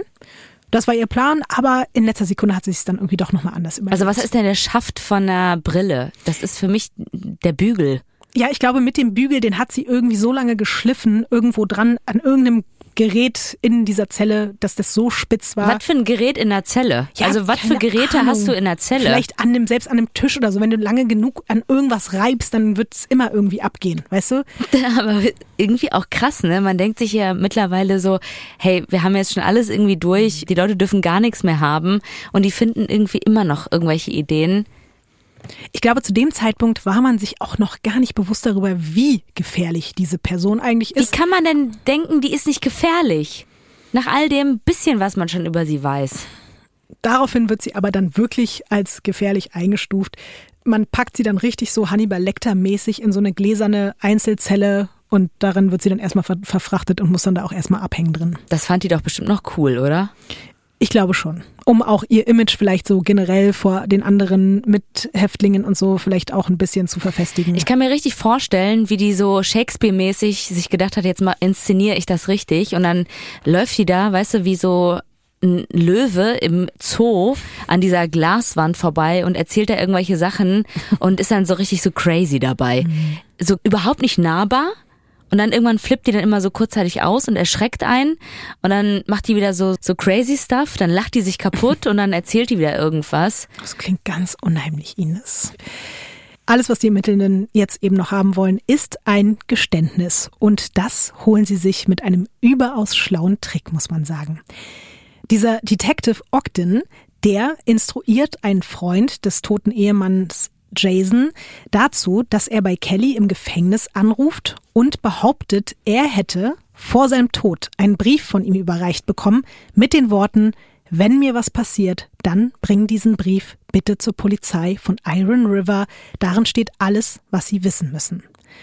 Diesen Brief gab's aber gar nicht. Mhm. Und es gibt eben ein aufgezeichnetes Telefonat, das wird auch später vor Gericht abgespielt und man hört darin, wie Kelly am Telefon, als sie das hört, komplett zusammenbricht und weint und immer wieder fleht, bitte tu es nicht, bitte tu es nicht. Also sie versucht diesen Freund davon zu überzeugen, dass er diesen Brief bitte nicht zur Polizei bringen soll. Und alleine das gibt, also vor allen Dingen dem Detective natürlich auch wieder die Grundlage dafür zu wissen, wir können da noch sehr, sehr viel mehr jetzt holen und wir haben da eine ganz, ganz gute Grundlage, darauf aufzubauen. Chief Frizzo meinte darüber dann auch später, dass ihr Kollege Kelly quasi mit den eigenen Waffen geschlagen hat, nämlich Leute mit Lügen, Tricks und Manipulation dazu zu bringen, ja, was man von ihnen verlangt, so wie sie es ja scheinbar zuvor auch mit allen Menschen in ihrem Leben getan hat. Es kommt daraufhin zu einer fast 20-stündigen Vernehmung. Bevor die aber startet, schlägt Kelly ein Deal vor. von diesem Moment können wir uns auch mal eine kleine Originalaufnahme anhören. Ich hoffe, dass du es ein bisschen besser verstehst.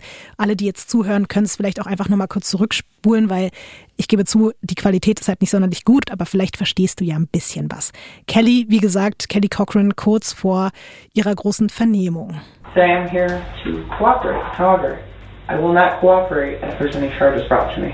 I see how easy it is for you to get a search warrant. I see how it is for you pretty much to go through anything of people's stuff. Um, I think you can arrange something like that for me. Es geht also darum, dass sie Infos gegen Immunität tauschen möchte. Also so von wegen, ich pack jetzt hier aus, aber dafür möchte ich halt keine Strafe haben. Und das ist natürlich komplett absurd, weil das funktioniert einfach bei zwei Mordfällen überhaupt nicht. Deswegen dauert das dann alles natürlich noch viel, viel länger, weil Kelly Cochran eben bewusst wird, wenn sie jetzt hier auspackt, wird es Konsequenzen geben. Also muss der Detective bohren und bohren und bohren. Und selbst in dieser Situation, das ist wirklich unglaublich, fühlt sich Kelly Cochran offensichtlich immer noch extrem zu diesem Ermittler hingezogen und glaubt offensichtlich auch, dass es einfach auf Gegenseitigkeit beruht. Und das nutzt er wiederum aus. Ich habe dir noch ein Foto mitgebracht und das zeigt ganz gut, was ich damit meine und ja, spiegelt so ein bisschen die Situation wieder, in der das Verhör diese 20 Stunden dann einfach auch die ganze Zeit stattfindet. Ich finde dieses Foto ein bisschen schwierig. Du kannst ja mal sagen, was du da siehst. Ähm, man sieht die beiden, die sitzen sich gegenüber. Sie hat auf jeden Fall einen Becher einen sehr, sehr großen Becher. Ich weiß nicht, was für ein Getränk da drin ist, aber was auf jeden Fall auffällig ist. Es ist, geht nicht um den Becher. Ja, Ines. ich wollte doch jetzt gerade darauf kommen. Meine Güte, wie kann man denn so nervös sein? Ja, es ist doch ein ganz wichtiger Moment jetzt. Ja, die halten Händchen auf Ja, eine Art und Weise. doch, wie's ist. Ja. Ja. Aber es ist jetzt nicht so das klassische Händchen halten, sondern sie hat die Hände so zusammen und er fasst sie von außen. Und es sieht so ein bisschen aus wie, hör mal, Mäuschen. Das ist doch nicht die Wahrheit, die du mir da gerade erzählst. Also als ob ein Paar sich gerade eigentlich unterhält und so ein bisschen so, kennst du das, wenn Celebrities sich streiten und Paparazzis fotografieren das und dann heißt es so ganz große Krise zwischen dem Paar. So ein bisschen sieht dieses Foto aus. Also er nutzt es halt einfach total aus, dass sie sich von ihm angezogen fühlt. Ich erkenne sie gar nicht auf diesem Foto, muss ich ganz ehrlich sagen. Sie sieht komplett anders aus als auf diesem Hochzeitsfoto. Ich habe es uns übrigens auch gespart oder dir erspart, dir die Mugshot Bilder von ihr anzugucken, weil das ist so krass. Also die, wo sie da in Kentucky gerade Ja. festgenommen wurde, das ist so hart. Also ich meine es jetzt nicht böse, ich habe es deswegen auch bewusst sein gelassen, weil was soll man dazu sagen? Sie sieht einfach aus wie von diesen vorher-nachher Crystal Meth Bildern so. Es ist wirklich ganz, ganz absurd. Diesem Bild ist wieder ein bisschen anders, aber Unabhängig davon finde ich es trotzdem einfach super unangenehm, mir das mit anzusehen. Ich habe eben auch mehrere Aufnahmen davon gesehen, wie die dann da teilweise wirklich 20 Minuten am Stück Händchen halten und man richtig das Gefühl hat, so, sie genießt das gerade und er macht das eben, weil er was will von ihr. Er will dieses Geständnis. Und tatsächlich, es funktioniert dann auch. Kelly Cochran fängt endlich an zu reden und auch davon habe ich dir noch mal einen kleinen Ausschnitt mitgebracht. Das ist jetzt noch mal ein kleiner Zusammenschnitt von zwei Stellen, in denen sie wirklich auf wichtige Fragen antwortet, was sie ja vorher einfach die ganze Zeit nicht getan hat. You watched him die. Right? Look at me. Where did he shoot him in his body? In his head? Tell me, what happened? What? Downsized him. Downsized him. How did he downsize him? You need to know all that? I do. I need to know it all. How did he cut him into pieces? With a chisel. A what? A chisel. Like a big chisel. You know what I mean? A big chisel. Big wood chisel? Well, that doesn't make any sense, though. Es geht ja einerseits darum, wie eben Chris gestorben ist, nämlich durch den Kopfschuss. Es ist aber auch sehr auffällig schon wieder, dass sie nicht direkt bei allem ehrlich ist. Sie behauptet zum Beispiel, Jason hätte den Körper ihres toten Liebhabers mit einem Meißel zerteilt, was natürlich einfach allein anatomisch überhaupt nicht machbar ist. Ja, nach und nach kommen dann aber wirklich alle absurden und düsteren Details auf den Tisch. Es geht um den Blutpakt, es geht aber auch um die Zeit direkt nach dem Mord an Regan. Kelly sagt, Zitat, Chris war das einzig Gute, das ich in meinem Leben hatte. Und obwohl sie dem Vorhaben, ihn zu töten, ja zugestimmt hatte, erzählt sie dann später, dass in den Tagen direkt danach die Wut darüber, dass Jason ihn wirklich umgebracht hat, von Tag zu Tag immer größer geworden ist. Und deswegen hat es auch nicht lange gedauert, bis sie beschlossen hat, dass ihr Ehemann für den Mord an ihrem Liebhaber sterben muss. Sie hat also die ganze Zeit eigentlich nur noch darauf gewartet, den richtigen Augenblick zu finden und vor allem natürlich auch darauf, dass diese ganze Aufregung rund um Chris Verschwinden sich so ein bisschen legt. Und im Februar 2016, kurz vor diesem 911-Call, den wir vorhin gehört haben, spritzt sie ihm dann gegen seine Rückenschmerzen, was bei denen dann so ein bisschen so das Ding war, äh, von wegen, also ist natürlich auch einfach nicht schlau und sollte man auch nicht nachmachen, sich gegen Rückenschmerzen Heroin zu spritzen. Sie hat das dann aber eben getan für ihn, aber viel mehr, als sie eigentlich sollte. Und als er dann schon so halb bewusstlos war, hat sie ihm mit der einen Hand seinen Hals zugedrückt und mit der anderen Hand Mund und Nase. Und es hat dann anscheinend auch nur eine Minute gedauert, bis Jason aufgehört hat zu atmen. Für immer.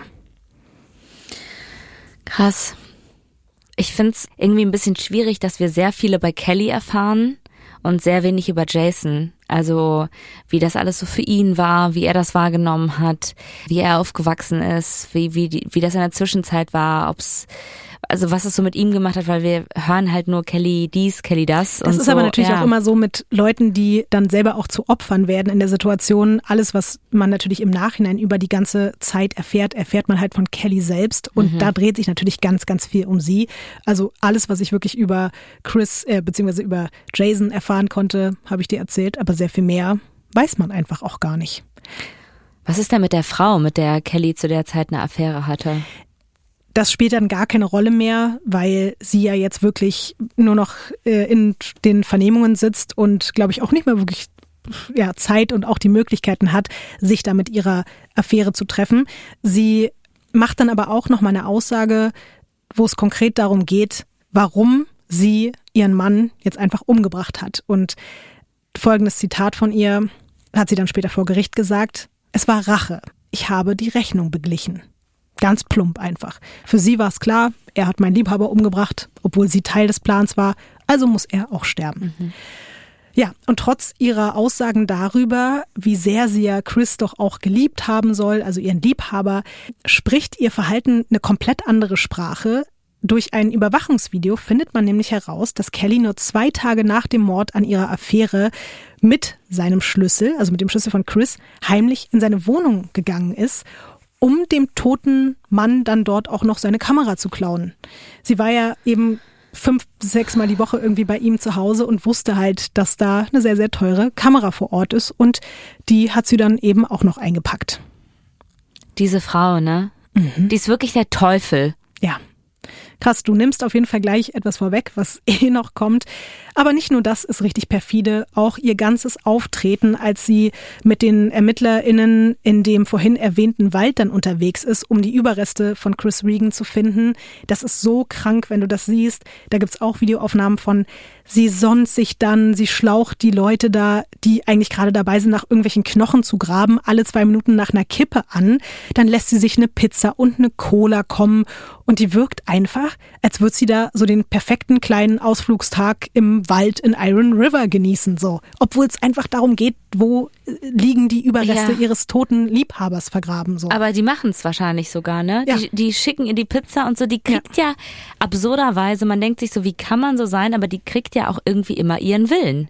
Ich stelle mir gerade vor, wie alle StraftäterInnen, die wir bis jetzt besprochen haben, zusammen irgendwo abhängen und wie, wie sehr die von den anderen irgendwie, also sich so gegenseitig ausspielen und wie absurd das sein muss, sich die geballt auf einem Haufen vorzustellen. Eieiei, ich weiß auch wirklich nicht, wer von denen schlimmer ist und mit wem ich ungerne in einem Raum sitzen würde, obwohl doch, wenn ich gerade überlege, von allen ist es sogar wirklich Kelly Cochran, mit der ich nicht in einem Raum sein möchte. Ja. Und du wirst auch gleich noch mehr wissen, warum. Diesen Eindruck, dass eben Kelly Cochran einfach so komplett kalt und unberührt von diesen ganzen Sachen ist, den haben auch natürlich viele andere Leute, zum Beispiel auch Terry, diese Ex-Freundin von Chris. In einem Interview nach den Verhandlungen sagt sie Folgendes. Das erste Mal sah ich sie im Gerichtsgebäude. Ich erinnere mich nur, dass sie mich anstarrte und grinste. Ich atmete tief durch und dachte, sie sei die gruseligste Person, die ich je gesehen habe. Ich hatte wirklich Angst vor ihr. Ich konnte sie für den Rest der Zeit, in der ich dort aussagte, nicht mehr anschauen. Es war, als würde sie lachen und sagen, Schau dir an, was ich getan habe, du kannst mich nicht aufhalten. Es war, als ob der Teufel dich persönlich ansieht.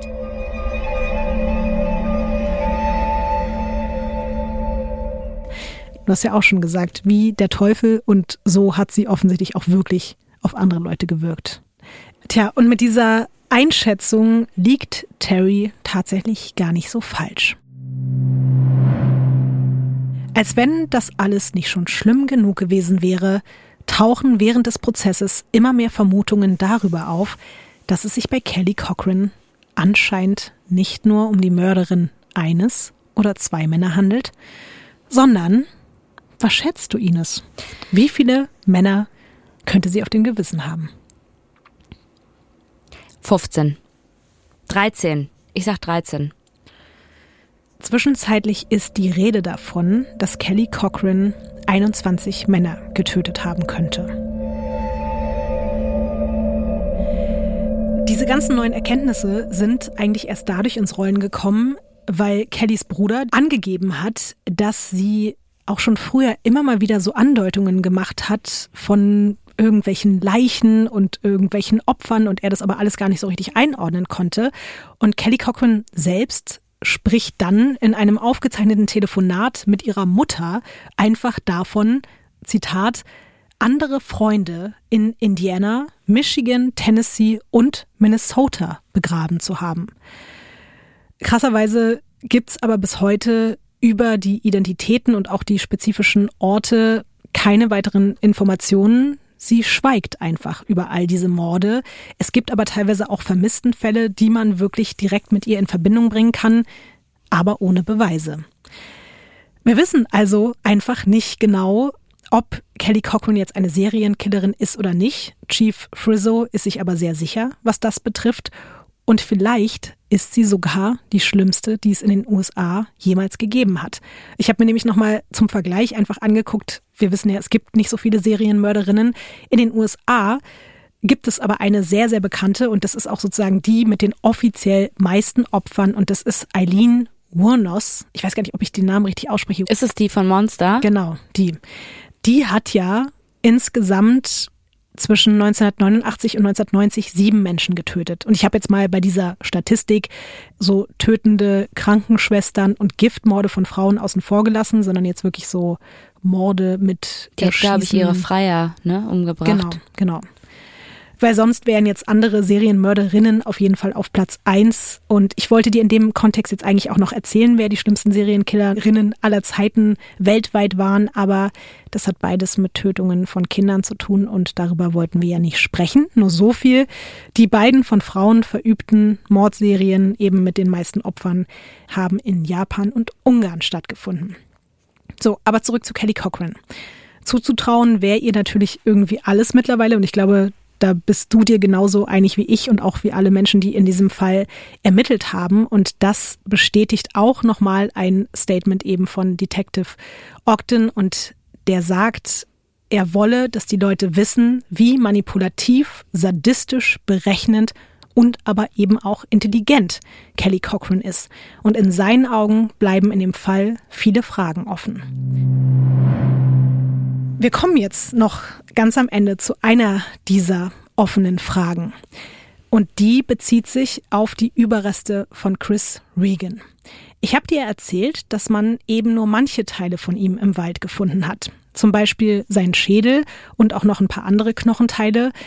Ein großer Teil ist aber eben einfach wie vom Erdboden verschluckt und keiner kann sich so richtig erklären, warum man eben manches von der Leiche vergraben hat, aber andere Teile einfach weg sind.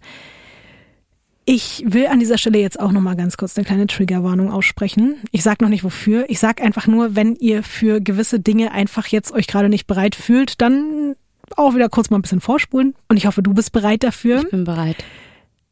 Chief Laura Frizzo redet ja mit allen möglichen Nachbarn und führt da irgendwie tagelang, stundenlang Interviews und hört dann sehr besorgniserregende Aussagen über die Woche, kurz nachdem Chris gestorben ist. Es ist nämlich so, dass ähm, Kelly und Jason eigentlich überhaupt nicht sozial in die Nachbarschaft integriert waren. Also die haben halt immer ihr Ding gemacht, die wurden zu nichts eingeladen und die hätten aber auch niemanden selbst zu sich eingeladen. Aber dann, komischerweise, eben ausgerechnet im Oktober 2014, schmeißt das Ehepaar eine Grillparty nach der anderen. Okay, ich weiß, worauf das hier hinausläuft. Halt es noch kurz inne. Ähm, die laden alle möglichen Menschen aus der Nachbarschaft zum Essen ein. Und ich tippe mal, es ist kein veganes Barbecue. Das ist es nicht.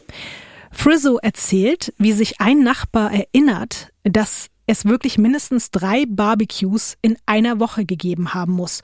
Und er meinte, dass es Unmengen an Fleisch gegeben hätte. Er sagt auch, dass es keine Beilagen gab, sondern wirklich einfach nur Fleisch. Fleisch, Fleisch, Fleisch, Fleisch, Fleisch. Sorry für alle Leute, die kein Fleisch mögen. Sorry. Auch nochmal äh, Trigger. Und als der Nachbar sich dann die Hände waschen wollte, hat er nirgendwo im Haus auch nur ein einziges Handtuch finden können. Und das hat ihn irgendwie auch gewundert, weil er sich so dachte, wofür wurden denn jetzt hier irgendwie die ganzen Handtücher verwendet? Ein weiterer Nachbar wurde später interviewt und das, was er über das Fleisch dieser besagten Grillpartys zu berichten hat, würde mir auf jeden Fall auch zu denken geben. Und davon habe ich auch noch mal einen kleinen Ausschnitt mitgebracht. It was like a transparent kind of like meat, like a lobster or shrimp, and it had the texture of it, like the, you know the soft firmness of it. It was like something I never had. Like oh god, oh god, like no. Du guckst richtig angewidert.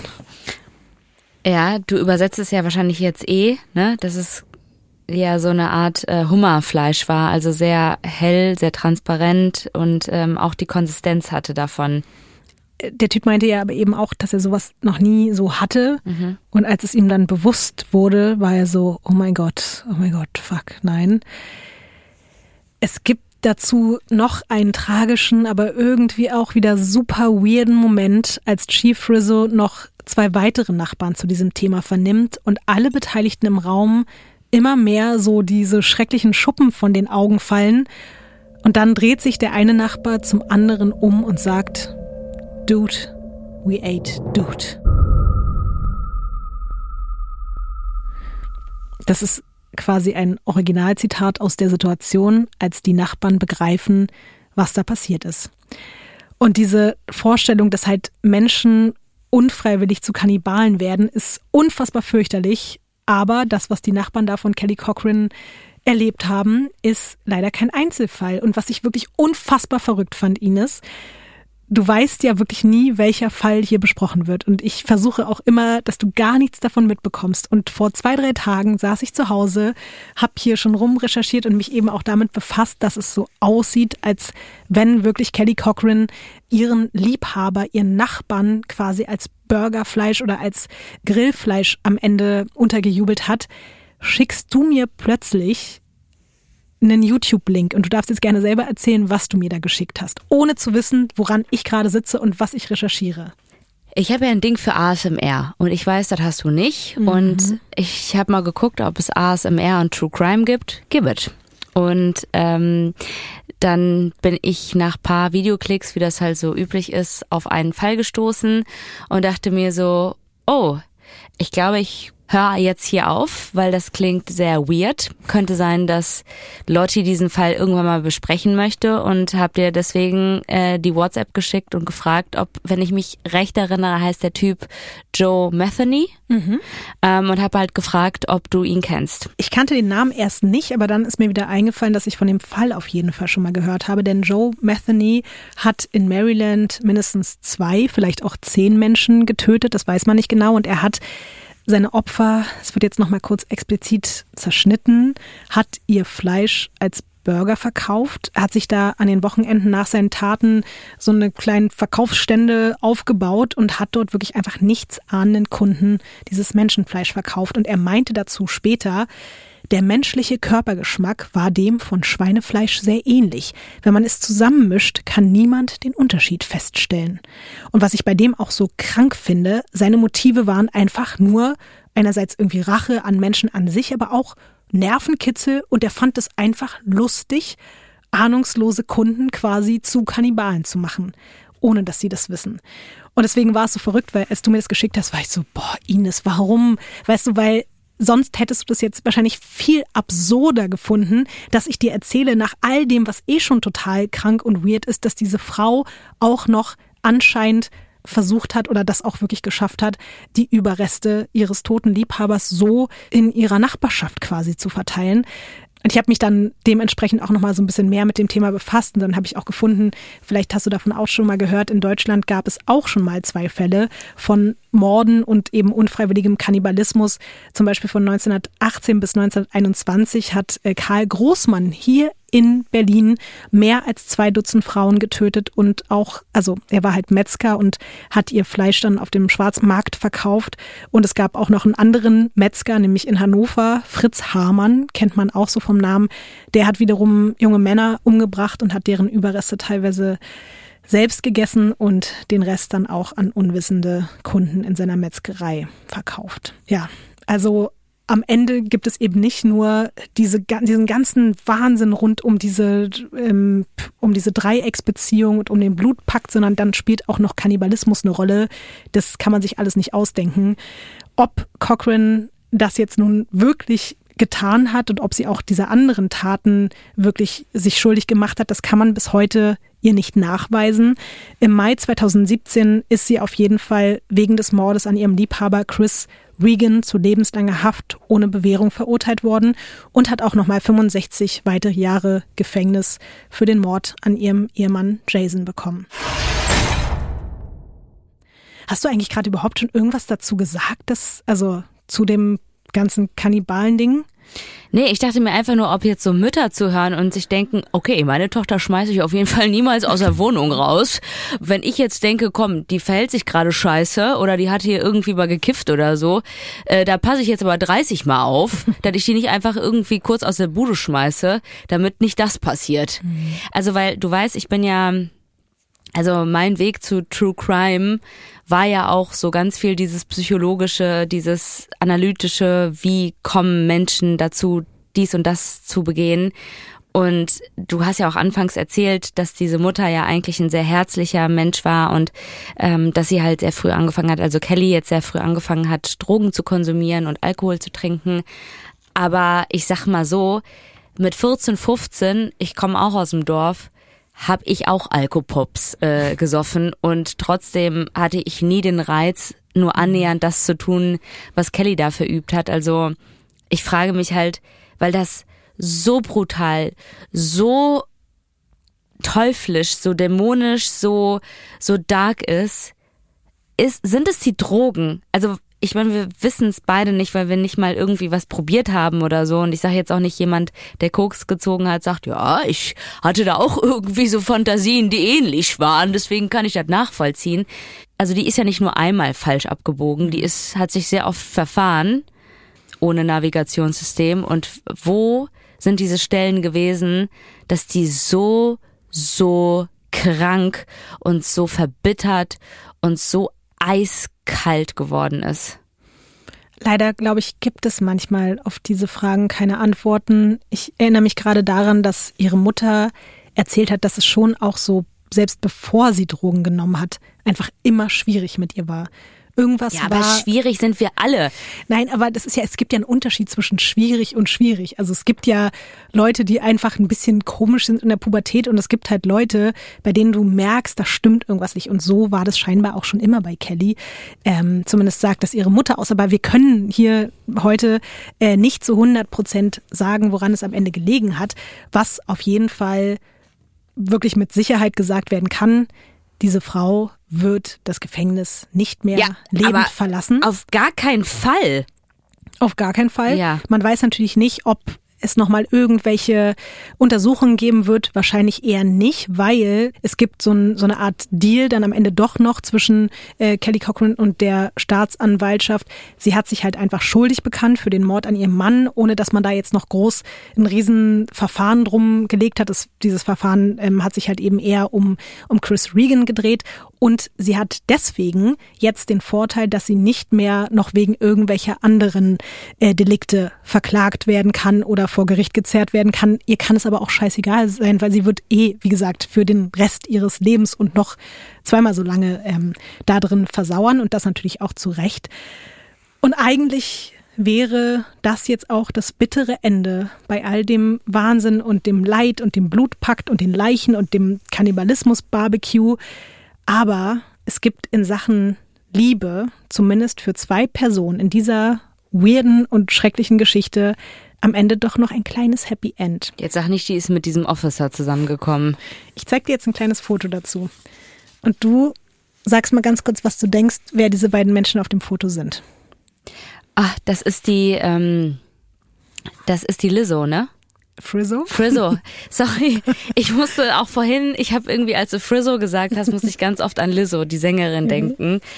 Also Frizzo und der andere Chief, die sind zusammengekommen durch diese Arbeit. Das sind tatsächlich, du hast vollkommen recht, das sind Chief Laura Frizzo und Detective Jeremy Ogden. Und die haben sich wirklich einfach während der ganzen Ermittlungen und dann auch später während der Verhandlungen angefangen zu daten, haben sich irgendwann ineinander verliebt und sind wirklich bis heute ein ganz glückliches Paar.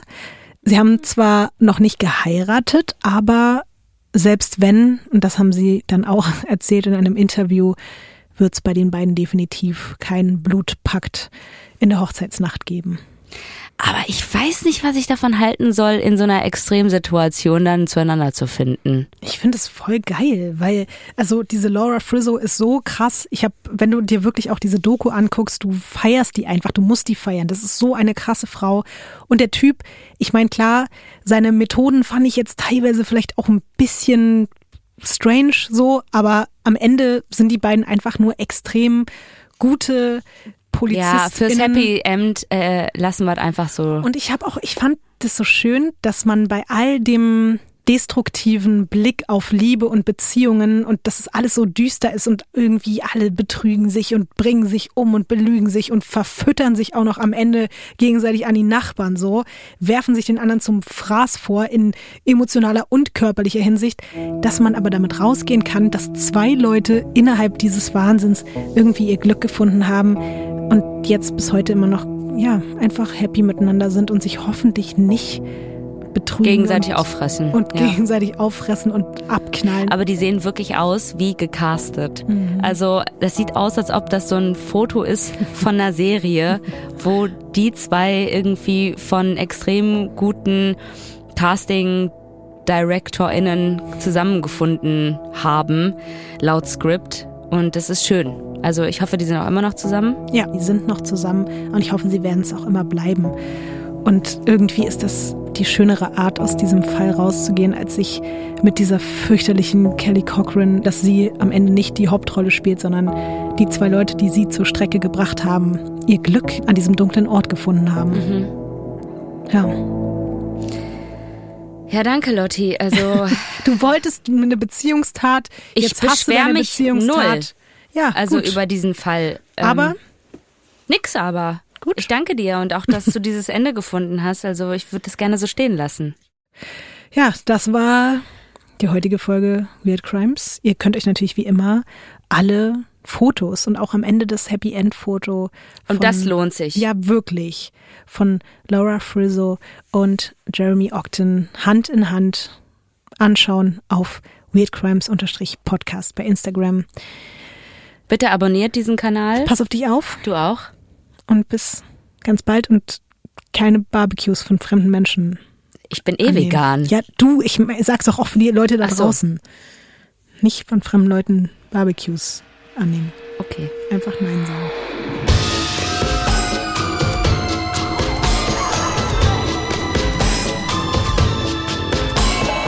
Crimes ist ein Studio Womans Original nach einer Schnapsidee von Visavi und Ines Agnoli.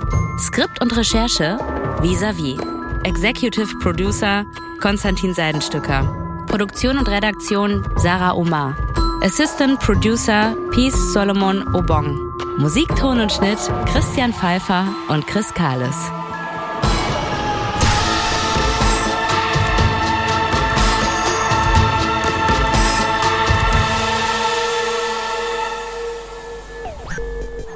Neue Folgen von Weird Crimes hört ihr jeden zweiten Donnerstag überall, wo es Podcasts gibt. Und wenn ihr keine Episode verpassen wollt, dann folgt dem Podcast auf der Plattform eurer Wahl.